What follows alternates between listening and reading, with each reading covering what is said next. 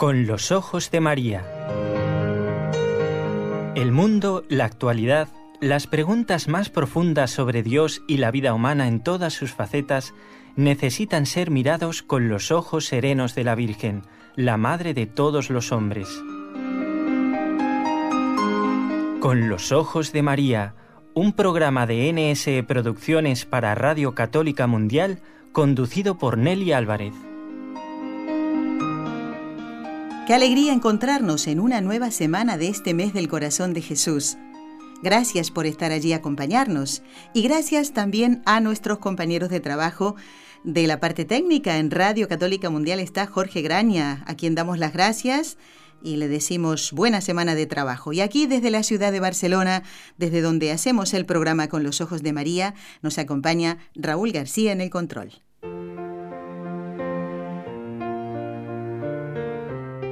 Destellos sacerdotales.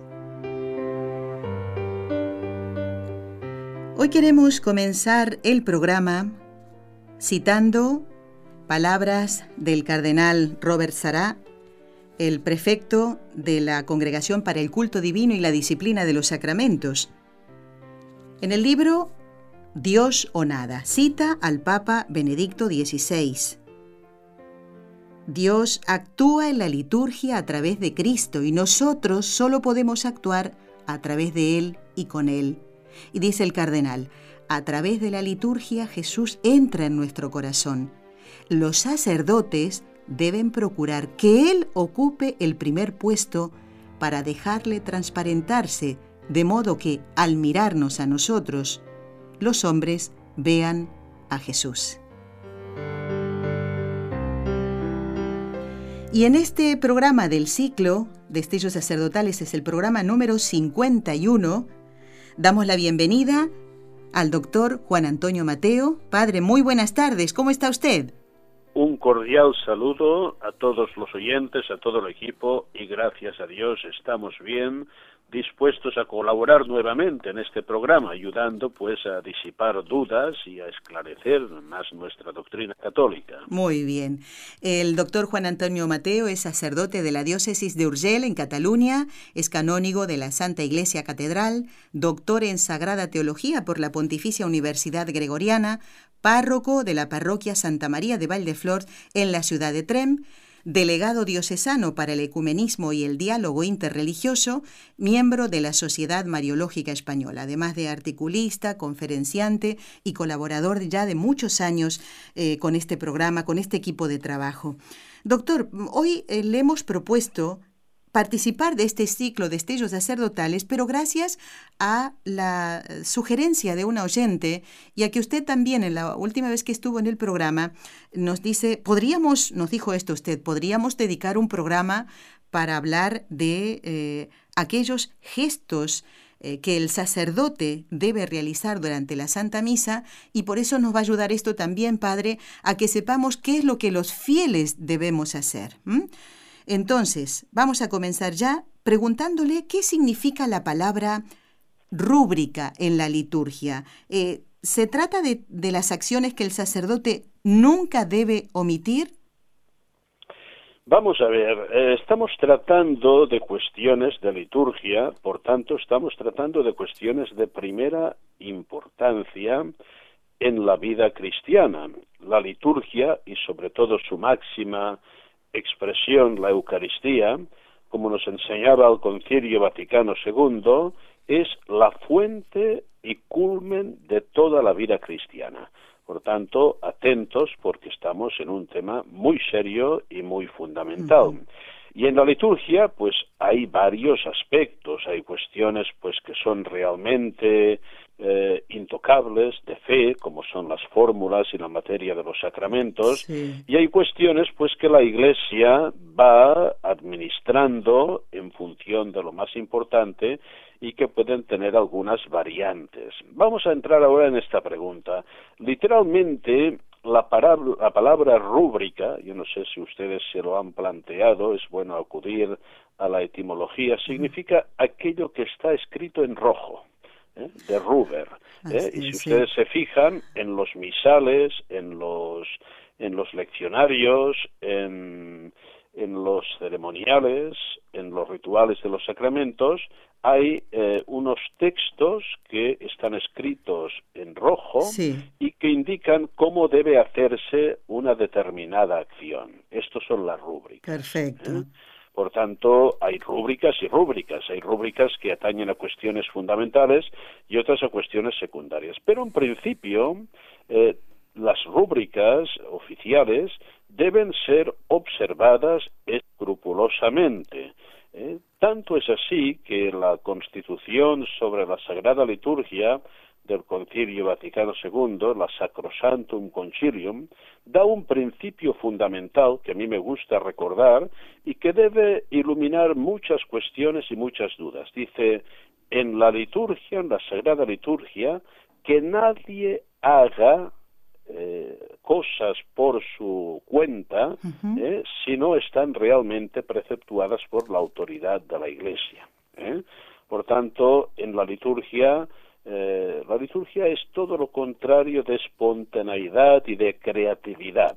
La liturgia es tradición, es observancia, es recibir aquello que se nos ha entregado para también entregarlo eh, íntegramente a los que vendrán. Por tanto, las rúbricas, la normativa eh, debe ser observada escrupulosamente. La misma normativa eh, a veces sugiere que es posible alguna variación, ¿eh? pero si no lo sugiere, debe observarse escrupulosamente. ¿Por qué? Porque también la unidad de la fe se expresa en la unidad de la celebración y esto incluye también gestos, acciones que deben hacerse por parte de todos eh, a ser posible. Claro, por ejemplo, pues un paralítico no puede arrodillarse, lo comprendemos, ¿no? Pero una persona que tiene sus rodillas sanas puede y debe arrodillarse. ¿eh? ¿Por qué? Porque si no, eh, se crearía una expresión externa absolutamente discrepante y caótica. ¿eh? Imaginemos pues que a la hora de rezar el Padre Nuestro, unos se postraran al suelo, otros se arrodillaran, otros se quedaran en pie, otros se pusiera pata coja, ¿no? Eh, es decir, sería realmente caótico y, y un espectáculo contrario a la unidad que se expresa en la celebración de la liturgia. Por tanto, las rúbricas, la normativa que atañe a la celebración y que emana de la autoridad de la Iglesia, de la autoridad de la Santa Sede, no de cualquier autoridad, en principio debe ser observada escrupulosamente. Por ejemplo, el lavatorio de manos del sacerdote debe ser observado escrupulosamente, ¿eh? porque está mandado así y lo que hay que hacer es comprender su sentido y explicarlo también a los celebrantes y a los fieles. Claro. Bueno, bueno, eh, llevar a Creo cabo... que está bastante clarito el planteamiento. Sí, sí, ¿eh? sí. La palabra escrupulosamente está muy clara, padre. Exacto, y entonces ahora, eh, independientemente de la formación que debe ser de la mejor de un sacerdote para celebrar la Santa Misa y todos los demás sacramentos, ¿no? Pero vamos a centrarnos un poquito en esto, ¿no? ¿Cuáles son esas acciones que el sacerdote, ¿eh? como estamos dentro del ciclo de estellos sacerdotales y pretenden ayudar a, a, todos los sacerdotes y a los fieles que conozcamos estas cosas, esas acciones que usted como sacerdote nunca debe omitir. Y le pedimos ejemplo, Padre, además de este que nos acaba de decir, que es sumamente importante porque eso vemos que en algunos casos no se hace, Padre. Claro, si usted me pide una lista completa, podríamos estar hablando hasta el mes que viene seguidamente, ¿no? Porque esto depende de qué celebración estoy, estoy haciendo. Claro. Si estoy celebrando la Santa Misa, si administro un bautizo, claro, claro. si administro el sacramento de la penitencia, si estoy celebrando un matrimonio, es decir, cada el misal y el ritual y el bendicional, que son los principales libros litúrgicos, estipulan muy bien lo que debe hacerse en cada caso. Y también otro principio litúrgico fundamental es que en la Sagrada Liturgia cada uno debe actuar según su condición y según su ministerio. Es decir, en la, en la Sagrada Liturgia, en la Santa Misa, sí. el sacerdote tiene una actuación concreta, perceptiva para él, y los fieles participantes tienen otras actuaciones. ¿eh? Por ejemplo, eh, cuando se proclama la doxología por él, con él y en él a ti Dios Padre Omnipotente. Esto lo debe decir solo el sacerdote. Cuando se pronuncian las palabras de la consagración, esto solo debe decirlo el sacerdote. ¿eh? Estos son, a ver, cuestiones muy claras, pero bueno, no tan claras porque la autoridad de la Santa Sede ha tenido que ir recordándolas en los últimos años porque se han introducido abusos, aberraciones que proceden de una confusión de los roles y de los papeles. ¿Eh? Es decir, cuando el sacerdote dice, el Señor esté con vosotros, no dice con nosotros, ¿eh? porque el sacerdote representa a Cristo, cabeza y pastor que preside aquella comunidad, ¿no?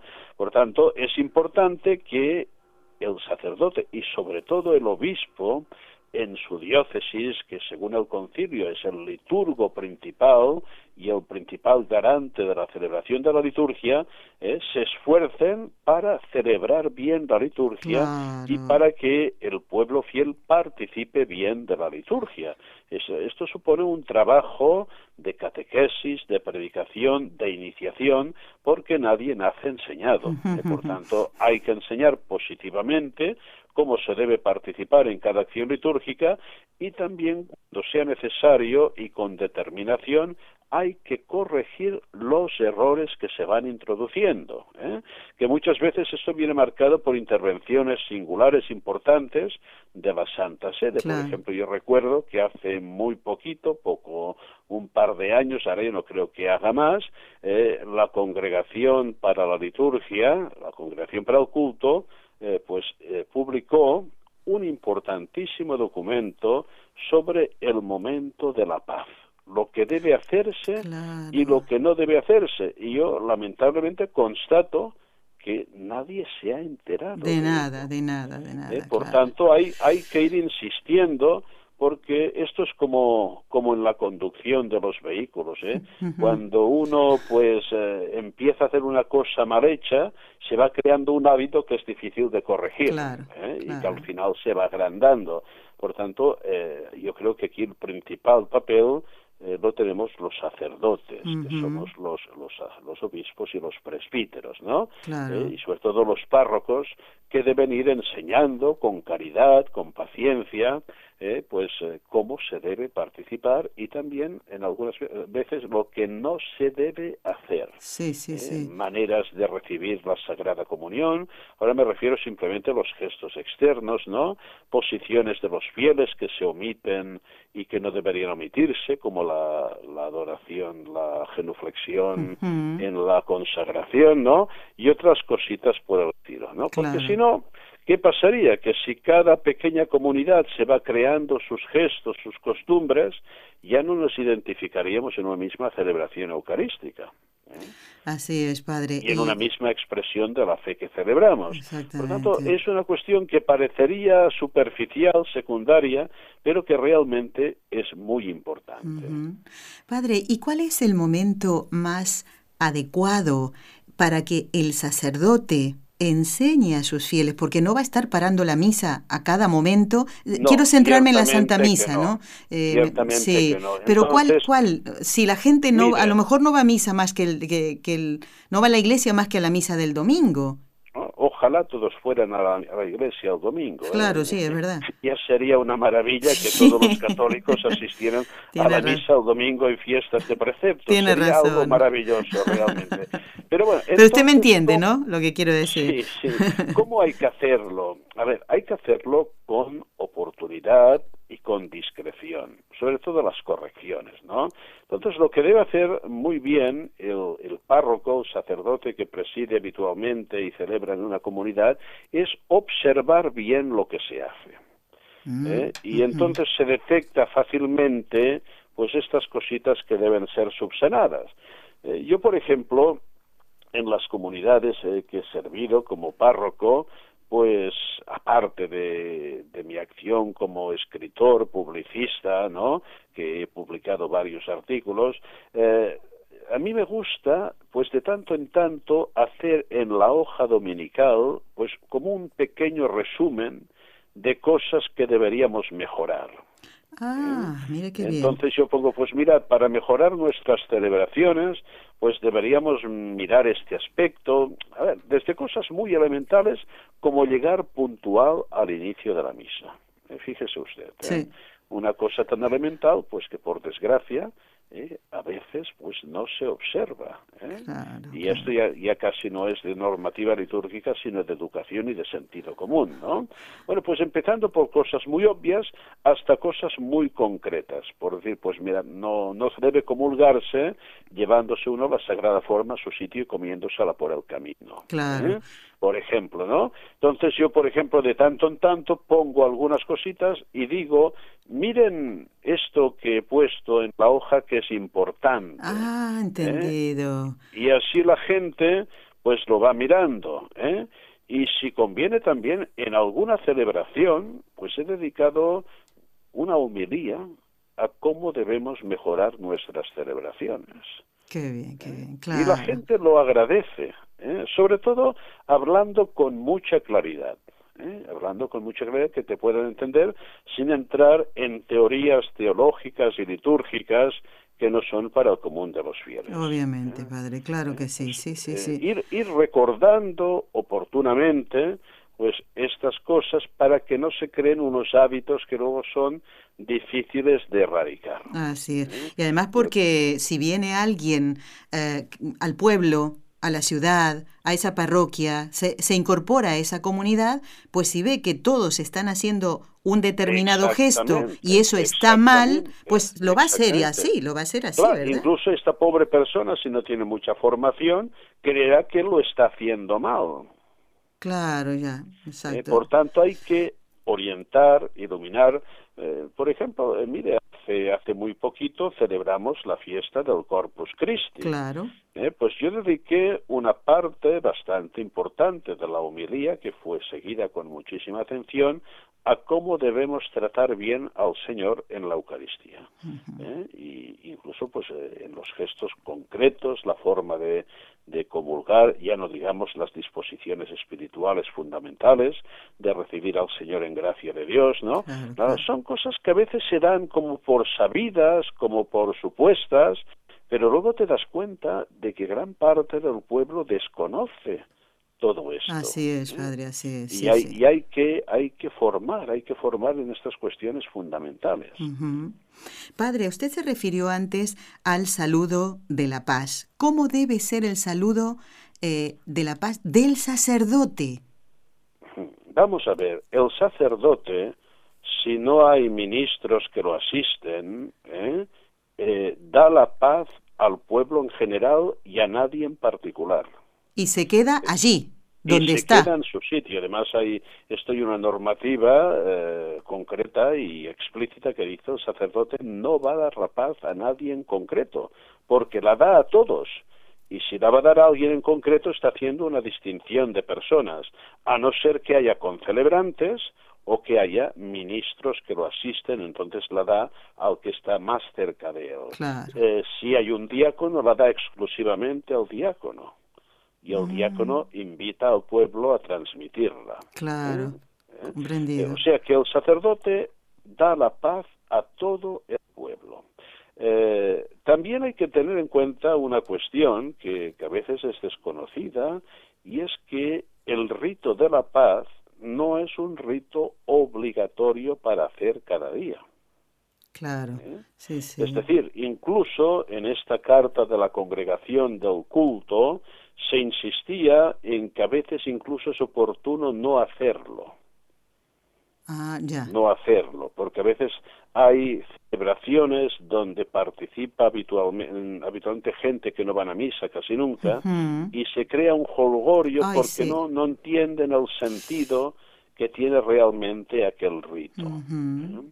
El Papa Benedicto XVI eh, estudió seriamente la posibilidad de trasladar este rito en otro momento de la celebración, posiblemente al acabar el acto penitencial, con algunos esquemas que encontramos en la tradición. Pero bueno, de momento no se ha concretado esto. Muy bien. En cambio, el documento emanado nos dice pues que la gente debe solo dar la paz a la persona que tiene a su lado. Comprendido, padre. No hay que correr por aquí, por, allá, dando la paz a todo el mundo, porque se interpreta entonces como un saludo banal. No, no es esto, no es esto. ¿eh? Incluso, no sé, yo he visto en algunas iglesias con poca luz, con personas mayores, pues gente que ha llegado a descalabrarse una pierna o un brazo eh, cayendo al querer ir tres o cuatro bancos más allá a dar la paz. Todo un espectáculo lamentable, realmente lamentable, ¿no? Y en eso sí que hay que educar dar la paz solo a la persona más próxima. ¿eh? Y yo en la mayoría de las misas feriales lo omito totalmente. ¿Eh? Claro. la de todos los días se refiere, padre, ¿verdad? La diaria. El mismo misal dice pro oportunitate es según la oportunidad, ¿no?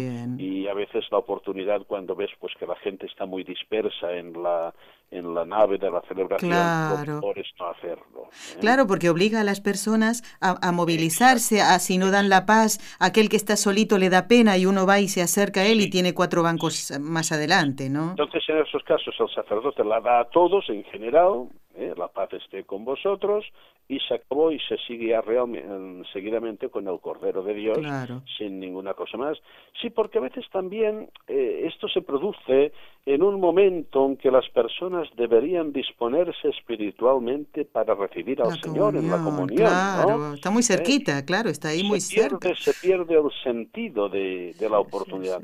Eh, entonces, yo recomiendo a todos los celebrantes que calibren muy bien si realmente es necesario o no es necesario.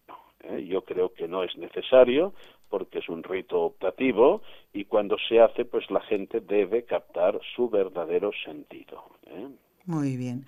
Estamos compartiendo el programa Con los Ojos de María en este eh, número 51, ¿eh? espacio dedicado al sacerdocio, destellos sacerdotales. Y hoy con el padre Juan Antonio Mateo estamos viendo estos gestos del sacerdote durante la Santa Misa y por supuesto esto eh, también nos toca a los fieles porque vamos aprendiendo estas cosas. padre, ¿qué significa el beso que da el sacerdote en el altar y en qué momento o momentos lo hace de la celebración de la Eucaristía? El sacerdote, vamos a ver, para, para la liturgia el altar tiene un significado fundamental que representa a Cristo, porque Cristo es sacerdote, altar y víctima en el sacrificio eucarístico. Por tanto, el beso al altar es el beso a Cristo, a Cristo que renueva su sacrificio y esto solo se hace en dos momentos, al inicio y al final de la celebración. Muy bien. Bueno, se lo pregunto porque yo he visto a, un niño besando el altar, un niño que acompañaba al sacerdote, no debe besando el altar, claro. Y, pero si no se lo dice el sacerdote, padre, ese niño lo va a hacer, claro. No, claro, claro. Bueno, pues a ver si este niño también se va a poner a consagrar, ¿no? Sí, sí, claro. Claro. Eh, es que cada uno debe hacer lo que le corresponde. Sé que el principio fundamental en la liturgia cada uno actúa según su función y sí, Sí, sí, sí. Eh, bueno, nos falta poquito tiempo y lo estamos aprovechando muy bien. Lo que sí que hacen todos los ministros es reverencia al altar. Ya. Reverencia, que es una inclinación profunda ante el altar. Pero no, el beso al altar es un beso sacerdotal del celebrante. ¿eh? Muy bien, padre. Seguimos entonces con estos gestos que debe tener el sacerdote durante la celebración de la Eucaristía. ¿Es correcto litúrgicamente en el momento de la presentación de las ofrendas que el sacerdote eh, alce en un solo gesto el pan y el vino que después van a ser consagrados? No es correcto, es un punto que también ha sido aclarado por la autoridad correspondiente porque tiene un significado la presentación separada del pan y del vino. Es un gesto ya sacrificial, ¿eh? la separación del cuerpo y de la sangre que se producen en el sacrificio. Por tanto, no deben ser presentados conjuntamente. Bueno, ¿y en qué momentos el sacerdote celebrante hace una genuflexión y, por qué la hace? Y por cierto, aprovechamos también, porque eso nos va a ayudar a los fieles también, cómo se ha de hacer correctamente la genuflexión, padre. Sí, yo invitaría a todos los fieles interesados realmente en conocer lo más fundamental de la liturgia, que un día si tienen un misal en casa, o incluso pues si no lo tienen, que hoy en Internet se encuentra todo, que busquen en Internet Institución General del Misal Romano, es decir, que es el, el texto que precede al texto del misal. ¿Lo puede repetir, padre? ¿Lo puede repetir? Institución General del misal romano. Perfecto. Repito, institución. Y allí están todos los gestos que deben hacerse. ¿Eh? Por tanto, concretamente al gesto de la genuflexión, que no es arrodillarse totalmente, este gesto lo hace el sacerdote después de la consagración del pan y del vino. La misma rúbrica del misal lo dice claramente el sacerdote hace genuflexión y adora, es un gesto de adoración. Y por tanto es muy importante que los fieles que pueden, que pueden físicamente, no omitan arrodillarse durante la consagración, porque incluso el propio, el propio sacerdote celebrante hace una genuflexión de adoración después de consagrar el pan y el vino. Como curiosidad, les contaré una cosa que yo descubrí hace poco y que, y que me sorprendió. ¿eh? Eh, los antiguos luteranos de Suecia, ¿eh? que tienen una, una fe diferente, evidentemente, pero celebra el sacerdote, el pastor, celebra toda la consagración de rodillas. Ah. Qué cosa más curiosa. ¿eh? Sí, sí. Celebran, es una corriente muy pietista ¿eh? y, conservan bastante de la fe antigua católica, pues celebran toda la consagración de rodillas. Es decir, estamos ante el Señor que se hace presente.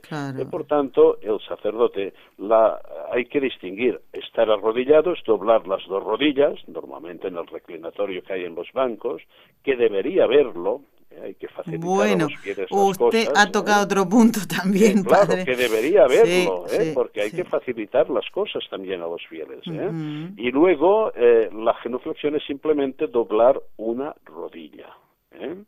que se debe hacerse con, con dignidad, con nobleza, ¿eh? con, con tranquilidad ¿eh? para ver que realmente, porque los gestos del sacerdote son una catequesis para todos los fieles. No hay duda, no hay duda. Eh, eh, en la fiesta del Corpus yo cité un episodio muy bonito de la vida de San Juan de Ávila, que viendo en una ocasión un sacerdote que celebraba de manera negligente, mm.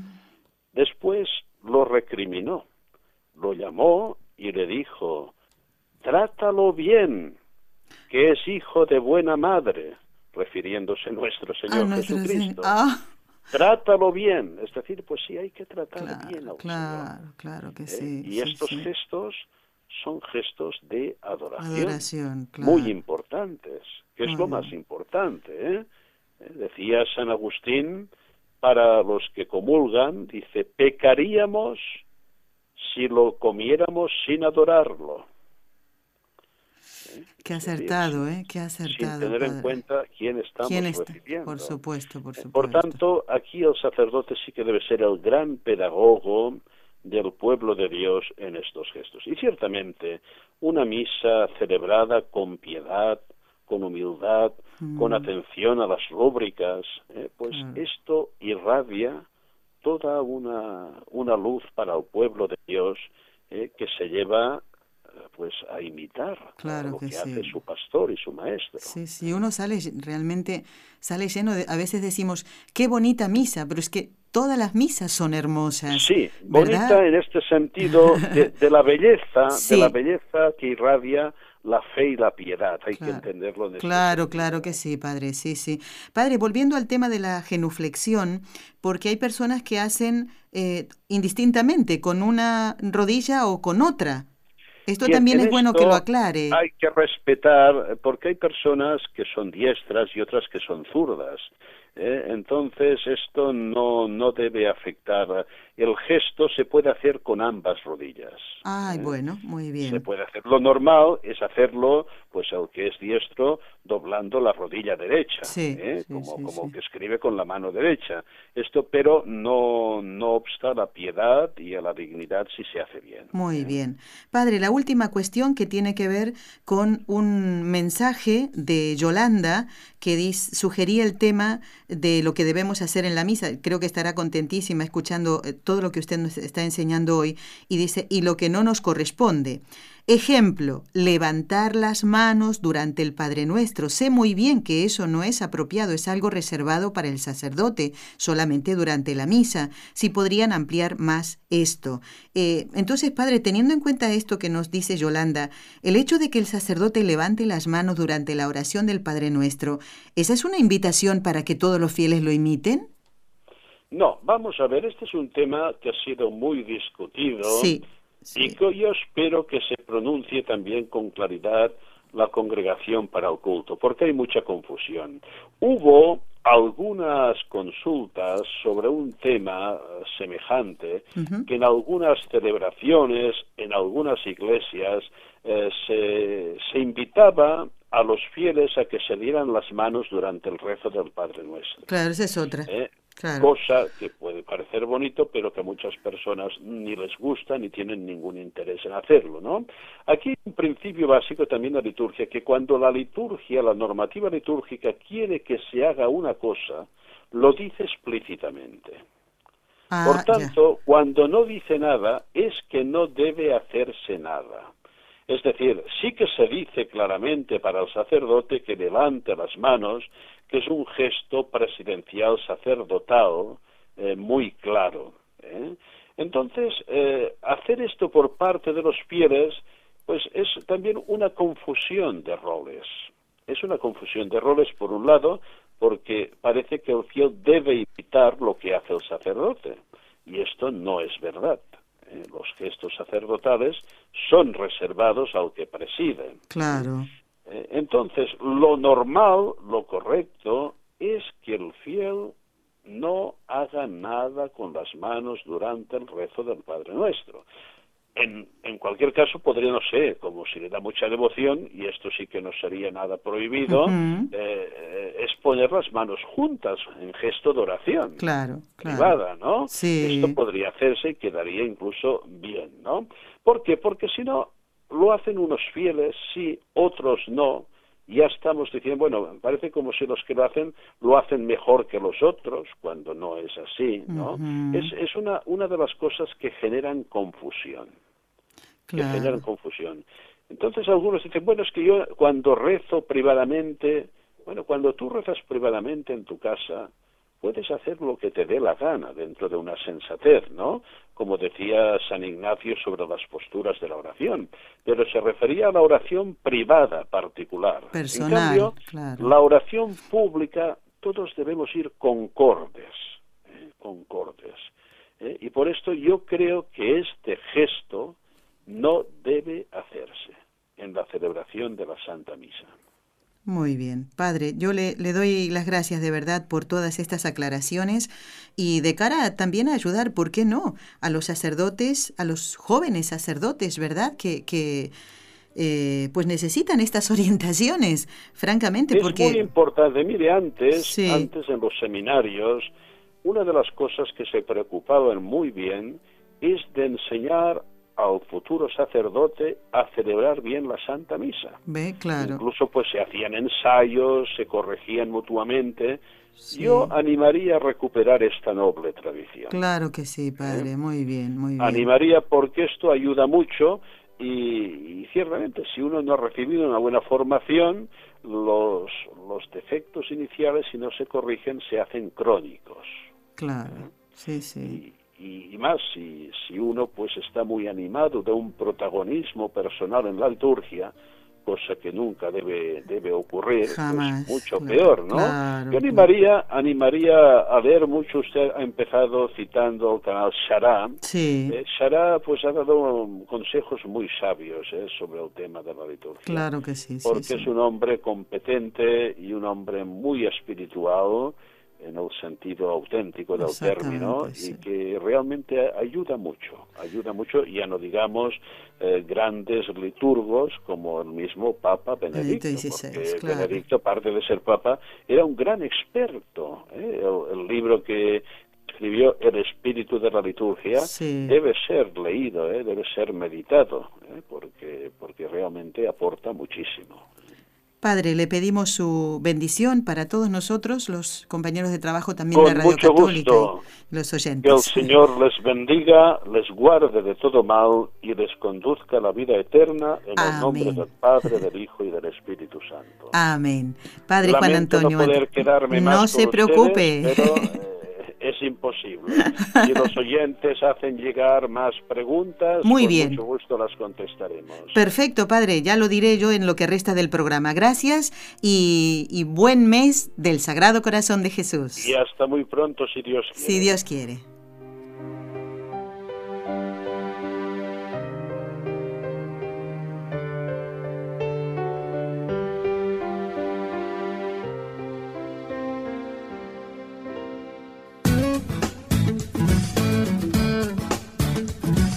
Si deseas participar en vivo en el programa Con los Ojos de María en Radio Católica Mundial, marca el siguiente número de teléfono 1866-398-6377 si llamas desde Estados Unidos o Puerto Rico.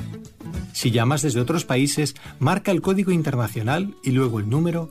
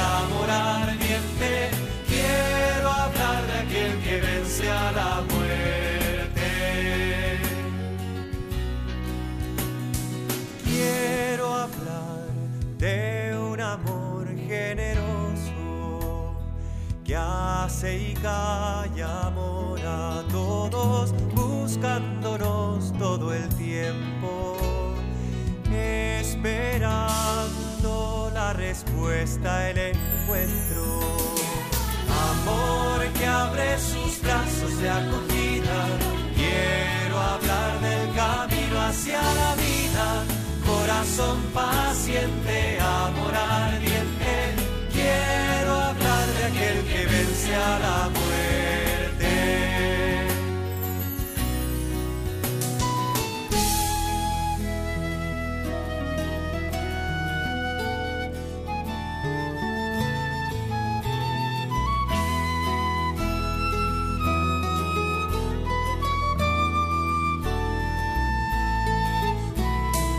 Quiero hablar de un amor diferente, misterioso, inclaudicable, amor que vence en la cruz. Quiero hablar del corazón de Jesús, amor que abre sus brazos de acogida. Quiero hablar del camino hacia la vida corazón paciente, amor ardiente.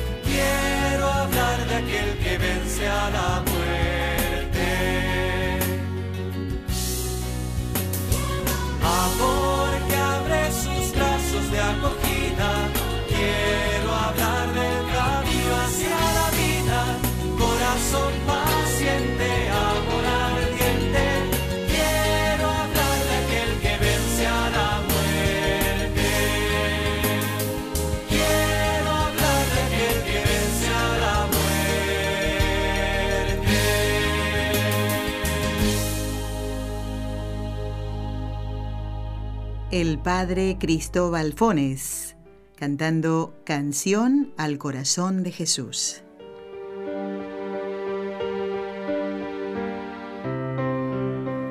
Quiero comentarles algunos puntos importantes. El padre Juan Antonio Mateo mm, dijo que si ustedes tienen alguna consulta, que nos la hagan llegar. Yo les pido por favor que lo hagan a través del correo electrónico, porque puede ser que eh, tome mal nota de aquellas consultas que ustedes hacen y le hago mal la pregunta al padre, ¿eh? porque lo que he escrito hoy, pues se lo haré llegar el mes que viene, porque seguramente estará Dios mediante el mes que viene el padre Juan Antonio Mateo. Así que si ustedes tienen algunas consultas, eh, más concretamente lo que se refiere a los gestos del sacerdote, porque este programa de hoy, el número 51, forma parte del ciclo de estellos sacerdotales.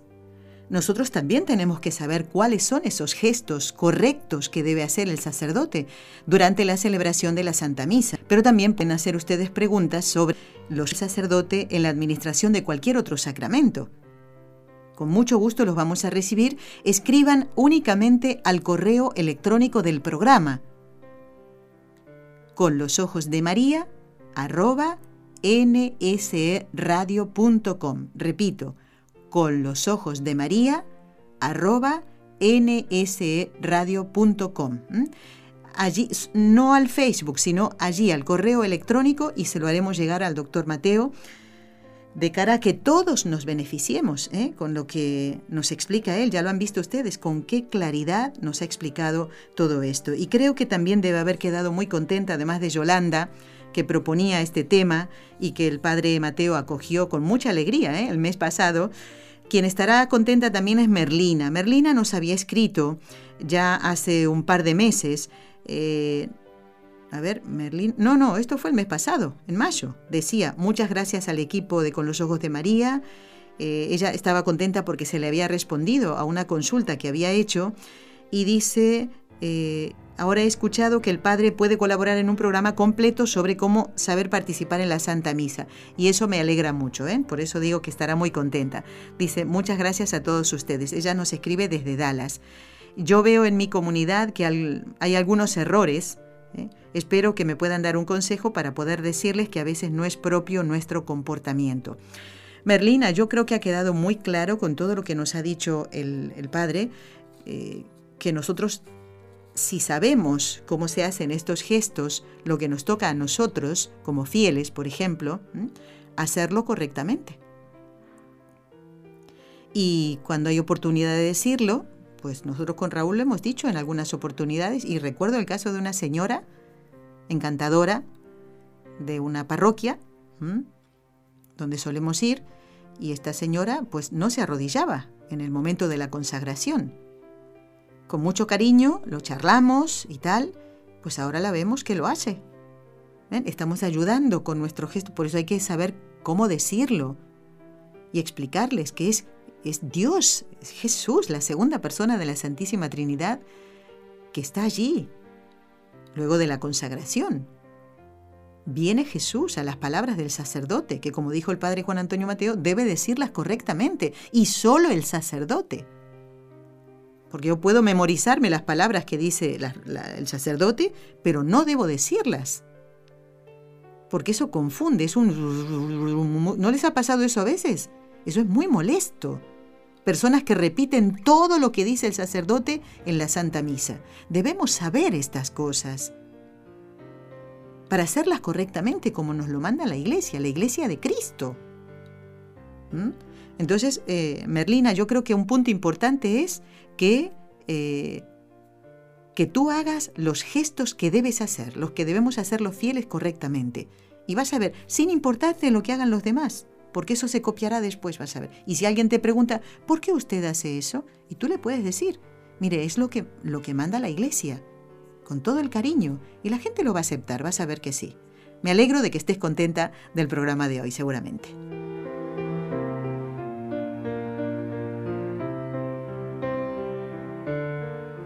Bueno, vamos a, dar la bienvenida a una oyente que nos llama desde Dallas.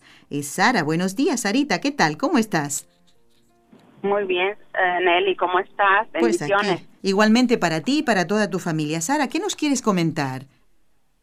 Pues me encantó mucho tu programa, especialmente lo que estás diciendo, pero una preguntita que yo tengo, Nelly, cuando uno, cuando están dando la misa y tú estás en confesión, porque ya ves que el, el padre está, un padre está dando la misa y el otro está confesando. Sí, sí. Este, es, es sacrilegio cuando tú vas y tomas la, la hostia antes de confesarte. Antes de confesarte. Bueno, pero ya sabes Sí, que, que la sagrada eh, la sagrada forma y que la comunión hay que recibirla estando en estado de gracia. Sí, es Entonces, si tienes porque- conciencia de pecado mortal, no puedes ir a comulgar. Sí, exactamente. Entonces que tienes que tienes que ir a confesarte. Mira qué bendición Sí, lo que es- acabas de decir, Sara, que en, en una parroquia haya un sacerdote celebrando la Santa Misa y otro a la vez confesando. Pues hay que aprovechar esto. Sí. Esto es una gracia muy grande, ¿eh? Sí, y yo veo que, que esas personas se van y, y toman la hostia y luego se confiesan. Y, y pues yo y una prédica que dijeron que eso es sacrilegio. Uno debe de Ah, no, no, espera, espera. Sí, espera, Sara, porque puede ser que la persona comulgue, no está en pecado mortal, puede recibir la comunión y desea confesarse de los pecados veniales, y eso lo puede hacer eh, Oh. después, ¿ves?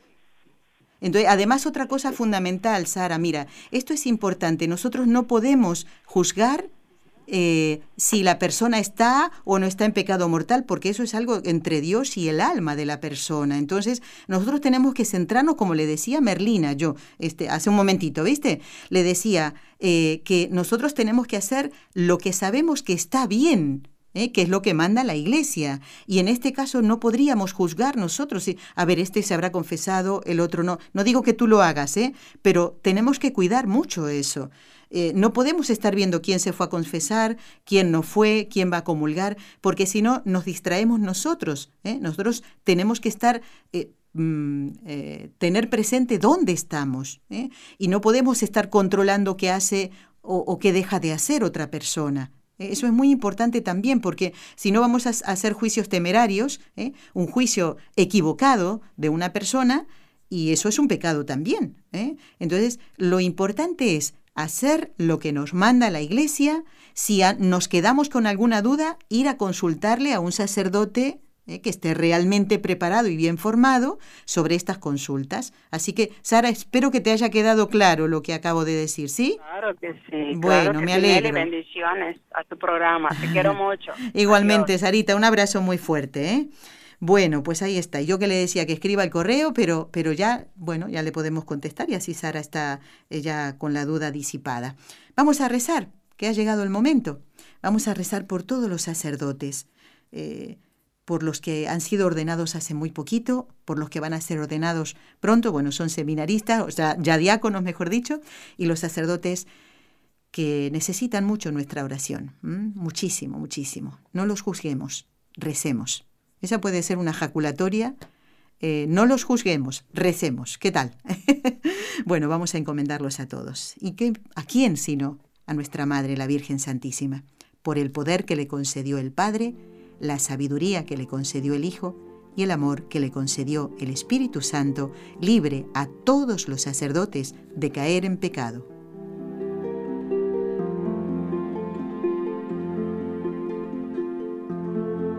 Dios te salve María, llena eres de gracia, el Señor es contigo. Bendita tú eres entre todas las mujeres, y bendito es el fruto de tu vientre, Jesús. Santa María, Madre de Dios, ruega por nosotros pecadores, ahora y en la hora de nuestra muerte. Amén. Dios te salve María, llena eres de gracia, el Señor es contigo. Bendita tú eres entre todas las mujeres, y bendito es el fruto de tu vientre, Jesús. Santa María, Madre de Dios, ruega por nosotros pecadores, ahora y en la hora de nuestra muerte. Amén. Dios te salve María, llena eres de gracia, el Señor es contigo. Bendita tú eres entre todas las mujeres, y bendito es el fruto de tu vientre, Jesús. Santa María, Madre de Dios, ruega por nosotros pecadores, ahora y en la hora de nuestra muerte. Amén. Dios Padre Todopoderoso, por intercesión del Inmaculado Corazón de María, te pedimos la santidad de los sacerdotes del mundo entero. Bueno, como nos queda muy poquito tiempo, amigos, quiero anunciarles que, si Dios quiere, el próximo miércoles 6 de junio estará con nosotros el Padre Juan, eh, no, Juan no, otro Antonio, sí, el padre Antonio Ruiz, respondiendo las consultas que ustedes nos han hecho. Presten atención porque va a responder a las consultas de Adriana, que preguntaba sobre la diferencia entre las Eucaristías, ¿eh? las misas gregorianas y demás. ¿eh? Adriana. También María de Fort Texas, sobre una de las, eh, uno de los enunciados de las letanías lauretanas, ¿eh? reina de los confesores. María de Fort Texas, atenta. ¿eh? También mm, Roxana. Roxana no nos dice desde dónde habla. Bueno, eh, sobre el poder de la alabanza y la oración para destruir el mal. También atenta Margarita de Sacramento. ¿Eh? nos habla, nos pregunta, la consulta es sobre el besar las manos de los sacerdotes y también las manos, besar las manos de los padrinos. También el padre va a responder. Y a ver si tenemos tiempo de responder también a Ana. Igualmente todos estén atentos, ¿eh? porque nos va a ayudar a todos, ya lo verán. Ana eh, Silvia, desde Perú, Ana nos preguntaba, bueno, no voy a decir ahora todas las consultas, pero eh, sobre la penitencia, la adecuada penitencia que da el sacerdote en el sacramento de la confesión. Eh, Silvia, desde Perú, sobre, también sobre la confesión. una oyente de Barquisimeto, en Venezuela, Yelitza, sobre un diácono que dijo que el, Dios está en todas partes y en el monumento del jueves santo puso el copón vacío. Así que también muy atenta. ¿Y quién más? Ah, otra consulta de María Josefa desde Santa Clara en Cuba. Esta es más bien una mm, pregunta personal, pero el padre también lo va a responder, ¿eh? así que nos va a ayudar a todos, ya lo verán ustedes. ¿eh? Bueno, son muchas consultas, esperemos que el padre tenga tiempo en la hora entera de responder a todos, es lo que esperamos. Bueno. Eso será el miércoles que viene, 6 de junio, ya estamos en pleno mes del corazón de Jesús. No saben qué alegría fue para Raúl y para mí celebrar mm, ayer la eh, solemnidad del Corpus Christi eh, aquí en la ciudad de Barcelona. Había llovido prácticamente todo el día y decíamos, ¿qué hacemos? ¿Vamos a Barcelona? Eh, ¿Va a llover? ¿Se hará la procesión del Corpus? Bueno, miren, qué procesión. Y además, ahora, sabiendo que la silla donde iba la custodia era de Martín IV el humano, que es lo que nos explicó el viernes pasado el doctor eh, Eudaldo Formen. Yo dije, venga Raúl, vamos a ver la silla de, de Martín IV el humano. Y ahí estaba la sagrada forma eh, en la custodia que iba sobre la silla. Eh, de Martín IV. Así que fue realmente precioso. Al final se hizo, paró de llover, Mientras iba avanzando el Santísimo por las calles de esta ciudad de Barcelona que tanto necesita de la oración de todos, se despejó el cielo, paró de llover y allí muchísima gente detrás de Jesús, Eucaristía, recorriendo estas calles. Amigos, bueno, esto quería compartir con ustedes. Gracias por habernos acompañado. Damos las gracias al doctor Juan Antonio Mateo, párroco de la parroquia Santa María de Valdeflor en la ciudad de Tremp, miembro de la Sociedad Mariológica Española. Gracias Jorge Graña, técnico de Radio Católica Mundial. Gracias Raúl García, aquí con el equipo NSE Nuestra Señora del Encuentro con Dios. Los esperamos el próximo miércoles, si Dios quiere, en Con los Ojos de María. Gracias. Has escuchado un programa de NSE Producciones para Radio Católica Mundial.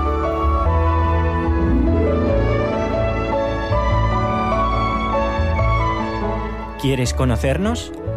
Escríbenos al correo electrónico con los ojos de María arroba nsradio.com. Envíanos tus sugerencias o comentarios con los ojos de María arroba nsradio.com.